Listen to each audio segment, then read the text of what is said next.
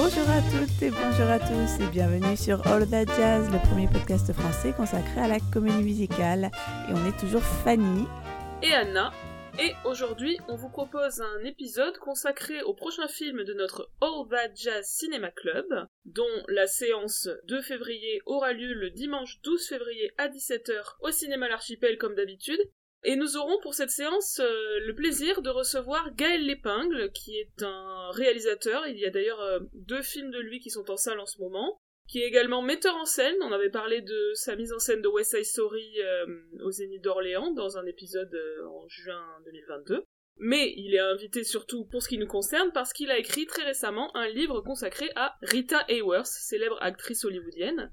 Et donc il était tout indiqué pour venir parler avec nous du film il s'agit du film Cover Girl, la reine de Broadway en français, un film de 1944 réalisé par Charles Vidor et écrit par Virginia Van Hupp avec pour star Rita Hayworth et Gene Kelly.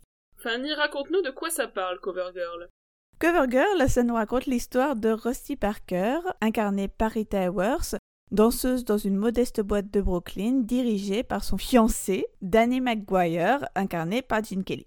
Rusty va participer à un concours pour faire la couverture d'un grand magazine de mode et va devenir célèbre du jour au lendemain. C'est alors que Noel Witton, incarné par Lee Bowman, un célèbre impresario new-yorkais, vient la voir danser, tombe amoureux d'elle bien évidemment, et lui propose de devenir la vedette d'un spectacle de Broadway. Danny ne veut pas nuire à sa carrière, donc il renvoie Rusty et s'efface. Elle est donc désespérée, mais elle accepte la proposition qui lui permet de devenir une star. Est-ce que le couple sera réuni à la fin du film? Tada Suspense insoutenable Pour y remédier, venez voir le film avec nous le 12 février. Parlons de ce film, Covergirl, la reine de Broadway, donc réalisé par Charles Vidor, qui est un réalisateur hongrois, qui est arrivé à Hollywood dans les années 20, comme beaucoup d'autres réalisateurs venus d'Europe de l'Est, et qui est connu principalement pour le film noir Gilda, datant de 1946, avec Rita Hayworth. Le film, donc comme tu l'as dit, est écrit par Virginia Van Hupp, après plusieurs essais par d'autres scénaristes qui n'ont pas convaincu Harry Cohn, le boss de la Columbia, qui est le studio producteur de, ce film. Et donc, il a débauché Virginia Van Hupp de Paramount pour venir écrire Covergirl. Et elle va donc évidemment euh, convaincre le studio et aussi devenir amie de Rita Hayworth et l'assister pendant la production du film. Et par la suite, elle deviendra productrice pour Columbia. En ce qui concerne la musique, on a Jérôme Kern. On n'a pas encore trop parlé de lui, mais Jérôme Kern, est quelqu'un de très important dans l'histoire de la musique populaire américaine et de la comédie musicale. Il est notamment l'auteur de la musique de Showboat. Et il a beaucoup travaillé pour Hollywood, notamment sur les films de Fred Astaire, que sont Roberta, Swing Time, où on entend la très célèbre chanson The Way You Look Tonight, ou encore You Were Never Lovelier, et il est mort en 45, donc juste après la sortie de Covergirl.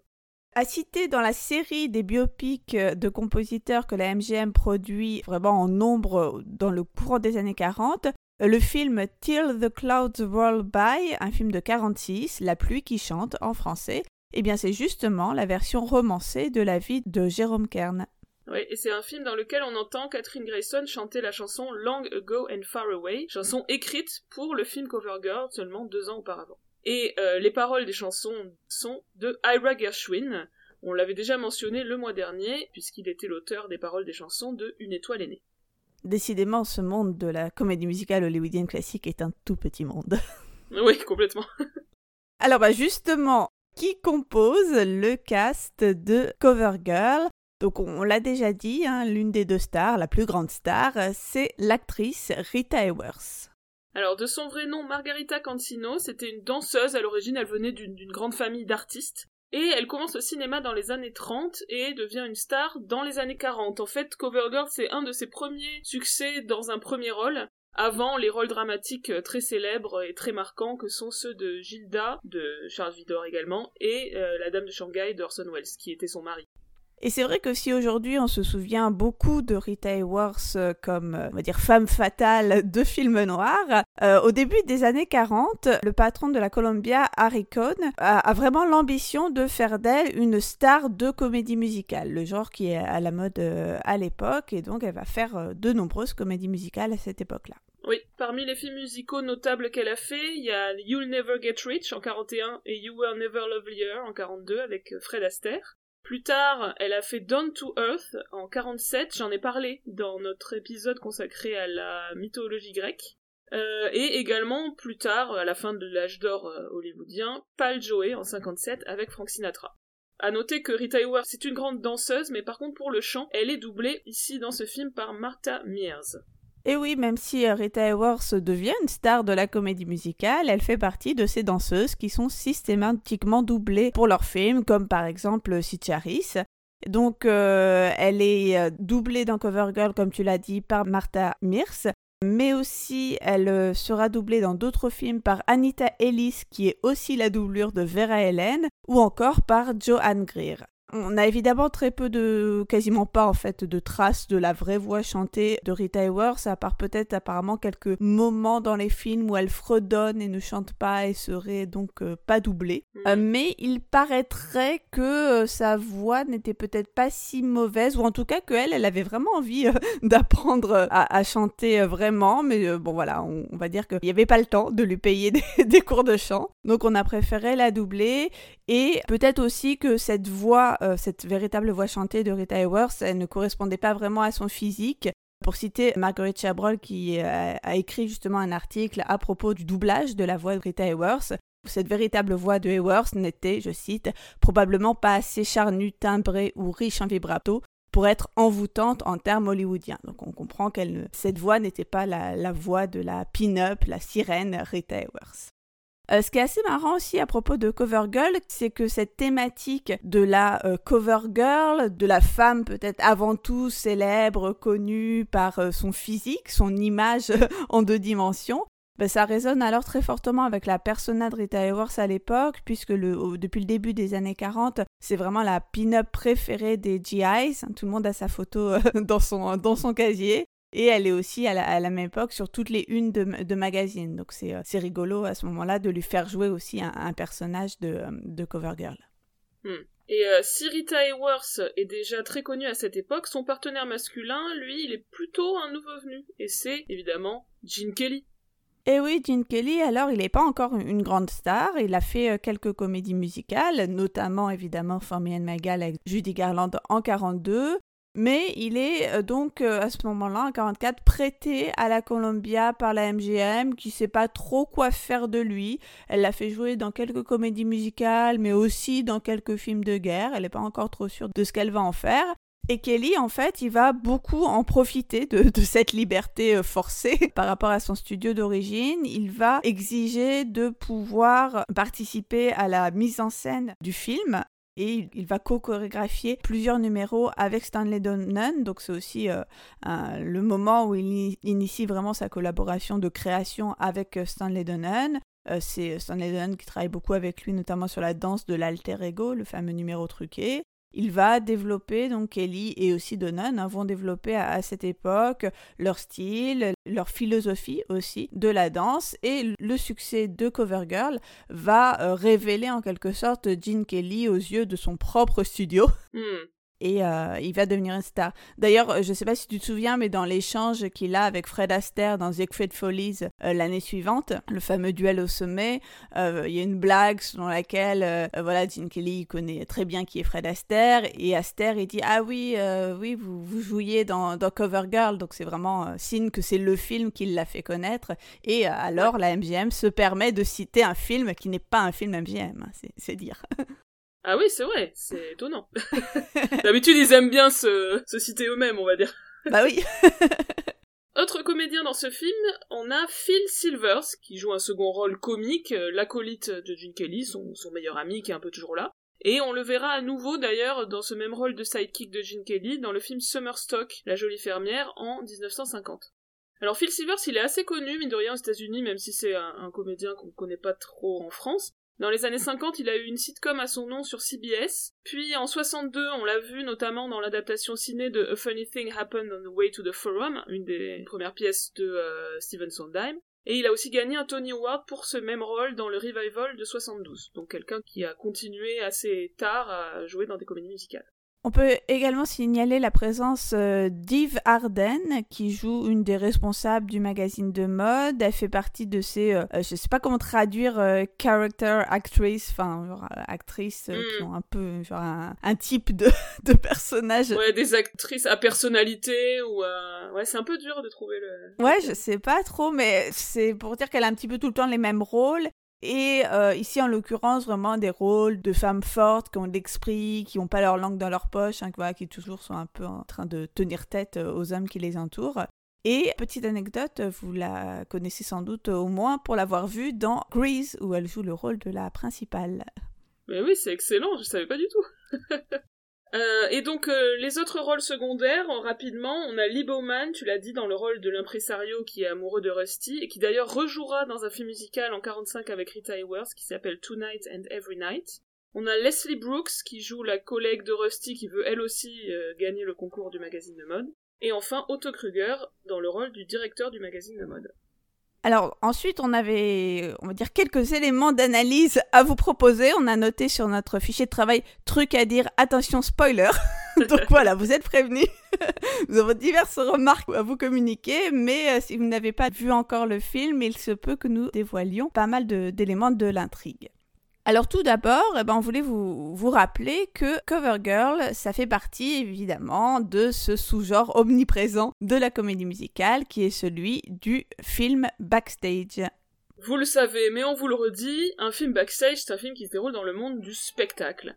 Et donc, ici, euh, on va avoir toujours les valeurs euh, du film backstage euh, traditionnel. Donc, le film valorise l'esprit de troupe du cabaret de Danny, par opposition avec l'impresario qui lui travaille pour de grosses productions. Donc, on a par exemple Danny qui va dire à l'impresario elle peut partir si elle veut, qu'elle est signée ou non, mais vous, vous ne comprenez pas ça. Donc, il y a vraiment une position entre nous et eux. On retrouve aussi une opposition assez classique entre deux types de spectacles qui correspondent ici aussi à deux types de, salles de spectacle. Euh, d'une part, le numéro de cabaret, hein, qui est dans cette petite boîte assez modeste à Brooklyn, et d'autre part, le grand spectacle, les folies, qui sont dans les grands théâtres de Broadway. Et bien sûr, hein, le deuxième est signe d'ascension sociale pour le professionnel du spectacle qui s'y produit. On retrouve aussi un autre thème récurrent de la comédie musicale hollywoodienne classique, qui est la valorisation de l'éthique protestante du travail, et notamment par le biais du personnage de Danny. Euh, lorsque, dès le début du, film, voilà, euh, Rusty lui confie ce, rêve de faire la une du magazine pour lancer sa carrière et être découverte, il objecte à ce rêve de célébrité immédiate il euh, lui rappelle euh, l'importance de l'opiniâtreté au, travail. Il dit quand tu réussis vite, tu disparais vite, vite monté, vite descendu, ça ne loupe jamais. Il faut travailler pour réussir. D'ailleurs, on retrouve aussi ce, discours euh, très fortement dans, La jolie fermière aussi avec Phil Silvers, comme tu le disais. Mm. On remarquera malgré tout qu'une fois que Rusty a vite réussi, c'est-à-dire que qu'elle est devenue connue grâce à, sa une du magazine de mode, euh, il va pas tout de suite la, condamner, hein, notamment parce que ça lui ramène des, clients dans ce cabaret, donc là il est bien content. Et aussi parce que, bah, en tout cas au début, elle continue à travailler avec lui. Donc on va dire que cette position très puritaine, très euh, méritocratique au début, bon, il va un peu s'en départir malgré tout. Oui, c'est pas non plus une condamnation du, personnage de mm. Rita Hayworth, quoi. Euh, et, le film montre aussi une forme de, cohésion, euh, d'amitié au sein de la troupe. Et quand cette cohésion est, mise à mal, notamment euh, bah, avec la concurrence, la jalousie d'une autre fille hein, qui aurait voulu gagner le concours, quand cette cohésion est mise à mal, c'est justement au moment où les personnages cherchent à s'élever et à passer dans cet autre milieu, donc qui est celui de Broadway, qui est aussi celui du monde de la mode, hein, plus précisément des, des, magazines de mode, puisque le film chronique euh, cet univers-là également. Et d'ailleurs, euh, on a dans leur propre rôle, notamment deux mannequins qui étaient connus à l'époque, Jinx Falkenberg et Anita Colby. Et là aussi, l'hybridation entre les deux univers, euh, d'une part l'univers des magazines de mode et d'autre part celui du spectacle, c'est aussi très courant dans la comédie musicale classique et d'ailleurs hein, dans sa typologie euh, des sous-genres de la comédie musicale, euh, Rick Altman confond euh, les deux. Hein. dans show musical, il parle à la fois du, spectacle et du monde de la mode et des magazines.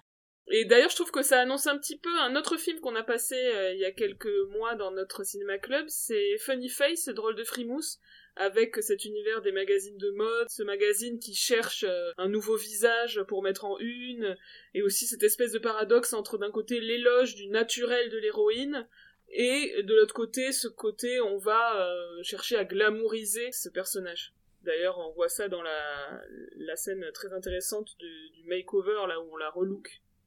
Oui, j'aime beaucoup cette scène hein, qui est vraiment une illustration littérale du fameux male gaze, regard masculin. Puisqu'on a vraiment une série de chants contre chants entre Rusty et tous les hommes qui la regardent et la façonnent, et notamment d'une part le, photographe euh, qui, donc, vraiment, qui prend la photo, euh, Couder, le, directeur du, magazine de mode, et euh, l'objectif de l'appareil photo.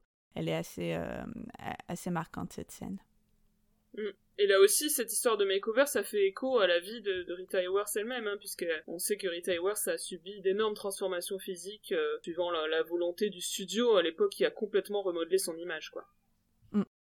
On a sur le film deux costumiers, costumières expérimentés. Travis Benton, qui est un costumier qui a notamment façonné les looks de Carole Lombard, de Marlène Dietrich ou encore de Mae West et Gwen Wakeling qui avait travaillé sur des films, on va dire, à gros budget, notamment avec Cécile B2000 ou encore avec John Ford. J'ai essayé du coup de faire attention aux costumes et c'est vrai qu'entre les costumes de scène contemporains de l'époque du film, les costumes d'époque lorsqu'elle joue le deuxième personnage de sa grand-mère et toutes les robes de soirée qu'elle qu'elle porte entre-temps, on a vraiment cherché à mettre en valeur la, star Rita Hayworth par la multiplication de, de ses costumes. Mm. Et elle est aussi vachement mise en valeur par la couleur, hein, je trouve, du film qui est très éclatante. Mm. C'est le premier film euh, Columbia tourné en Technicolor, ça se voit. Très belle couleur, très belle lumière, et euh, les chefs opérateurs Rudolph Maté et Allen Davy ont été nommés aux Oscars pour la donc, meilleure photographie. Un élément que je voulais noter, c'est que le film, donc, on l'a dit, date de 44, et en fait, on est en pleine Seconde Guerre mondiale. Et euh, ben, les troupes américaines sont engagées en Europe, etc. Et euh, ça se ressent dans le film, euh, il y a des, mentions de cet aspect-là. Alors à un moment, il y a une allusion au parti nazi, ça m'a fait rire. Dans la chanson comique de Phil Silvers qui s'appelle Who's Complaining, il dit I'll feed myself on artichokes until that Nazi party chokes. Cette rime est absolument incroyable. Donc voilà, on fait référence à la guerre et on est aussi obligé d'expliquer dans le scénario notamment pourquoi le personnage de Gene Kelly n'est pas à la guerre justement. Et il précise à un moment qu'il a été blessé au combat. Euh, le côté aussi tiraillé entre son devoir patriotique et son amour du spectacle, qu'il résout finalement d'ailleurs en faisant des spectacles pour l'armée hein, lorsqu'il euh, laisse euh, Rusty partir à Broadway. ça m'a fait penser aussi un petit peu à son personnage dans For Me and My Gal. Bon, sauf que dans For Me mm. and My Gal, il se blessait volontairement et que du coup ça faisait évidemment tout un truc.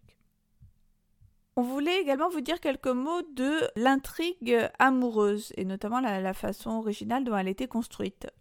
Oui, alors moi j'ai trouvé ça intéressant euh, et relativement rare, le fait que dans cette histoire-là, le couple est déjà formé au début. Et en fait, le, le, film va plutôt nous montrer les obstacles dans leur relation avant les retrouvailles finales. Ça fait un petit peu penser à un genre qu'on appelle la comédie du remariage, qui est un genre de comédie romantique où on va plutôt que de montrer la rencontre et les obstacles dans la formation d'un couple, on va montrer un couple qui se sépare et comment ce couple va se retrouver. Et là, je trouve que c'est assez original. D'ailleurs, leur première interaction au tout début, je trouve la scène assez chouette parce qu'on n'est pas sûr à 100% qu'ils sont en couple, la manière dont ils se parlent. Mm. Enfin, je trouve que les dialogues sont assez bien écrits et qu'il y a quelque chose qui est assez juste dans la manière dont leur relation est dépeinte. À noter que dans le genre euh, cliché de comédie romantique, on a à la fin le trope de l'héroïne qui fuit son mariage au dernier moment pour rejoindre le vrai amour de sa vie. Et alors c'est évidemment quelque chose qui est devenu hyper répandu dans les comédies romantiques, mais en fait je trouve pas d'occurrence de ça avant, donc je me demande à quel point c'était euh, original à cette époque-là.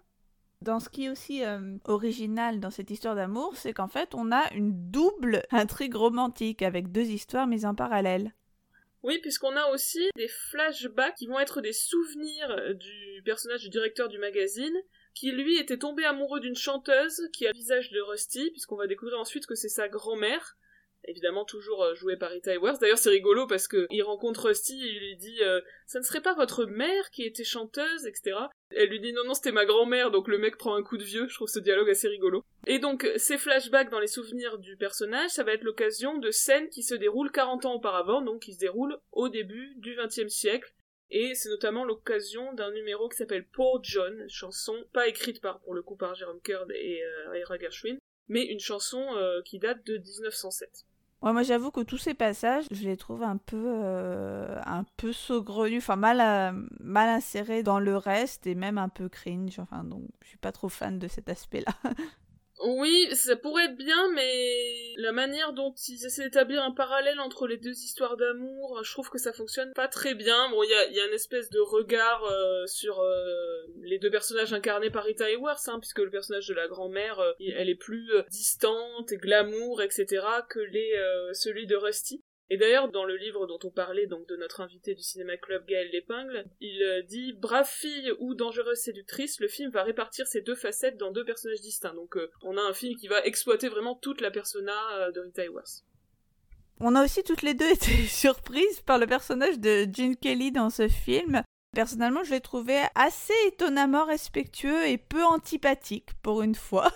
Parce que dès le début, il insiste sur le fait que Rusty est libre, euh, qu'elle peut, euh, voilà, elle peut participer au concours si elle veut. Il fait pas trop de caprices quand elle euh, décide de mener sa vie comme elle l'entend et il s'efface volontairement pour lui permettre d'être, de devenir une star. Bon, je sais raconter comme ça, on dirait qu'on met la barre pas très haut, hein. mais moi je me souvenais vraiment pas qu'il avait pas totalement cette persona arrogant, désagréable qu'il a dans, dans Magal. Je sais pas, je crois que j'avais bizarrement dans mon souvenir un peu plaquer sa personnage de Formian Maigal sur ce personnage-là, alors qu'en fait, il, est assez différent. Ouais, moi aussi j'ai été frappée que son personnage soit euh, touchant comme ça et, très attachant. Il a pas le côté coquille, un peu frimeur qu'il mm. a déjà dans Formian Maigal et qu'il va avoir aussi dans la plupart de ses autres films euh, de la MGM, quoi. Et alors, information absolument improbable, Gene Kelly va jouer à nouveau le personnage de Danny Maguire en 80 dans son dernier film, Xanadu, dont j'avais aussi parlé dans l'épisode sur la mythologie grecque qui est aussi d'ailleurs un film dans lequel il y a l'idée d'une femme qui ressemble à une autre femme dont le personnage plus âgé était amoureux dans sa jeunesse, donc j'imagine qu'il y a une espèce d'inspiration. Ça me donne vraiment envie de voir ce fameux Xanadu que je n'ai toujours pas vu, il va falloir vraiment que je m'y résolve. Ça vaut le coup. J'ai peur, je sais pas. Bref, il y a quelques numéros sympas quand même. Jim Kelly, même, euh, même âgé, euh, numéro de danse avec Olivia Newton-John. Euh, rien que ça, même si c'est quand même un peu un nanar, c'est sympa. Alors, justement, parlons des numéros musicaux marquants euh, dans Covergirl. Alors, il y a un numéro qui est pas spécialement marquant, mais que je voulais quand même mentionner. en fait, c'est le, le, numéro d'ouverture du film. Ça commence directement sur scène. On voit donc Rusty et d'autres girls euh, qui euh, dansent dans le cabaret de Danny. Et on a plusieurs contre-champs sur euh, Danny qui regarde le numéro et qui a l'air vraiment atterré. Enfin, on voit que Gene Kelly donne toute cette puissance actorale sur hmm, il fronce ses sourcils, il bouge la tête, non, ça va pas. Donc on est censé comprendre que la danse est pas terrible ou voilà que le cabaret est un peu voilà assez modeste. Mais moi, ça me perturbe parce que je vois pas ce qui cloche dans le numéro. Enfin, sauf que c'est pas somptueux, elles ont pas des costumes de ouf, mais bah, elles sont à peu près ensemble. Enfin, la chorégraphie est pas dingue, mais elles sont ensemble. Enfin, je sais pas, ça, marche quoi, c'est bien exécuté. Donc voilà, ça m'a toujours rendu très perplexe ce numéro.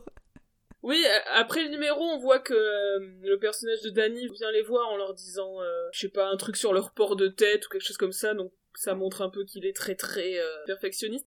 Mais d'après le livre euh, biographique, le livre même agiographique, Gene Kelly, A Life of Dance and Dream, qui explique que Gene Kelly est un génie et que c'est lui qui a tout fait dans tous les films, donc faut pas trop toujours tout prendre pour argent comptant dans ce dans ce livre. Mais euh, là, en gros, euh, ce qu'il dit est vrai, c'est que euh, Gene Kelly a été embauché après le début du tournage, en fait, puisque Harry Cohn cherchait encore qui allait être son leading man.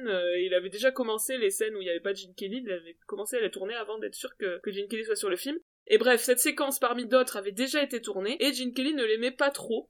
Et donc, selon ce livre, c'est lui qui a suggéré ces plans de coupe qui permettaient aussi donc de présenter son personnage euh, de metteur en scène, un petit peu râleur et perfectionniste, quoi. Et puis c'est le côté genre il aime pas, du coup il se dédouane visiblement de ce numéro. Genre je n'ai rien à voir avec ce numéro. du coup le film nous explique que le numéro est nul, donc c'est normal qu'il soit nul.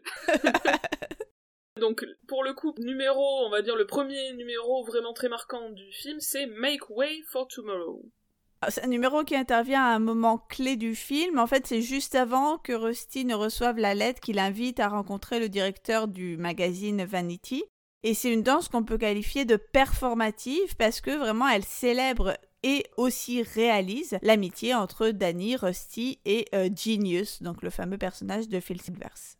Ouais, on est vraiment sur un trio de camaraderie, hein. je trouve que ça annonce un peu Good Morning, euh, le célèbre trio de Chantons sous la pluie. On a les trois compères qui font les idiots dans la rue, qui jouent avec tout ce qui leur tombe sous la main, qui interagissent avec les gens qui croisent. Et euh, il y a même l'apparition d'un flic à un moment qui les regarde euh, sévèrement, et ça, annonce aussi un peu ce qui se passe à la fin du numéro titre évidemment ultra célèbre, Singing in the Rain.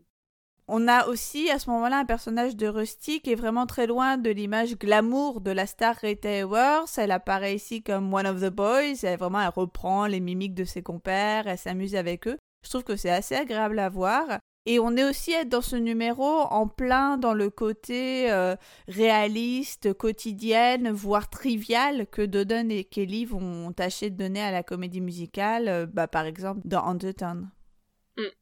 Et cette chanson Make Way for Tomorrow, elle est reprise à la toute toute fin du film, euh, puisque en réalité donc on a, bon, évidemment spoiler alert, les retrouvailles du couple, mais euh, on termine pas sur la chanson d'amour, on termine sur la chanson d'amitié. C'est ça qui clôt le film avec les trois personnages plutôt que juste le couple. On a malgré tout à un moment donné un numéro euh, qui devient un numéro de couple, le numéro Put Me to the Test.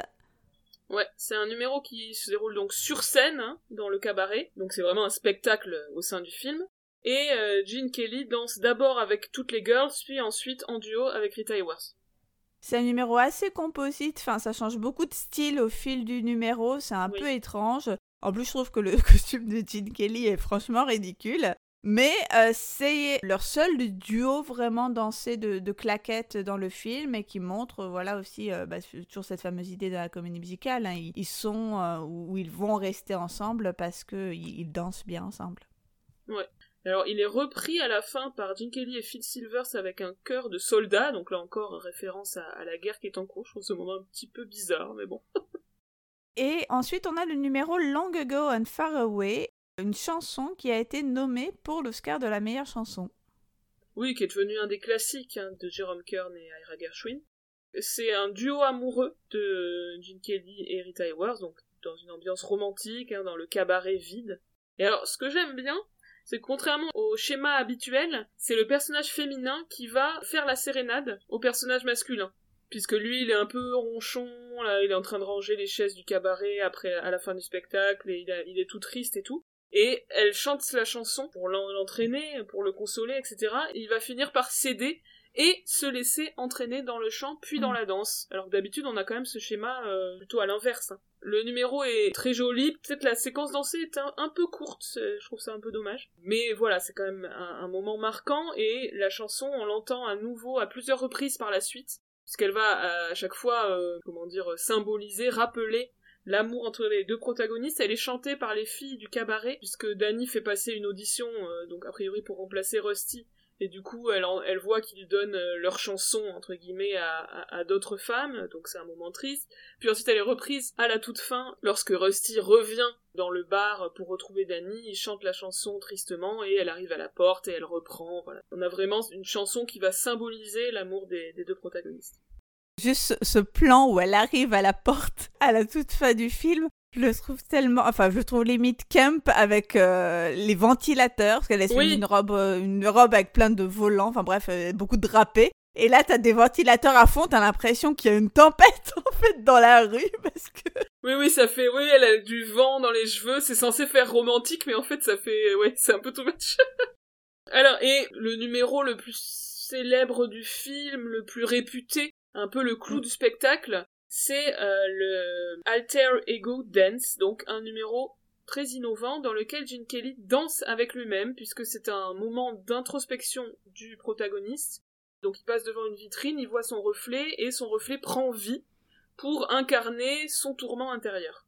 Alors, euh, je crois que je tire ça aussi du fameux livre euh, géographique sur Gene Kelly. Sur le scénario, la légende dit que simplement aurait été écrit Dancing Follows et que euh, Kelly se serait ainsi génialement saisi de cette occasion pour montrer combien la danse pouvait contribuer à marquer un changement d'état d'esprit du personnage, évidemment en s'inspirant de ce que venait de faire Agnès Demille dans Oklahoma sur scène en 43 avec le fameux Dream Ballet euh, dont mm. on a déjà expliqué à, à moult reprises le principe. Hein, voilà, ces longs segments dansés qui euh, rendent compte de l'état d'esprit d'un personnage par la danse seulement.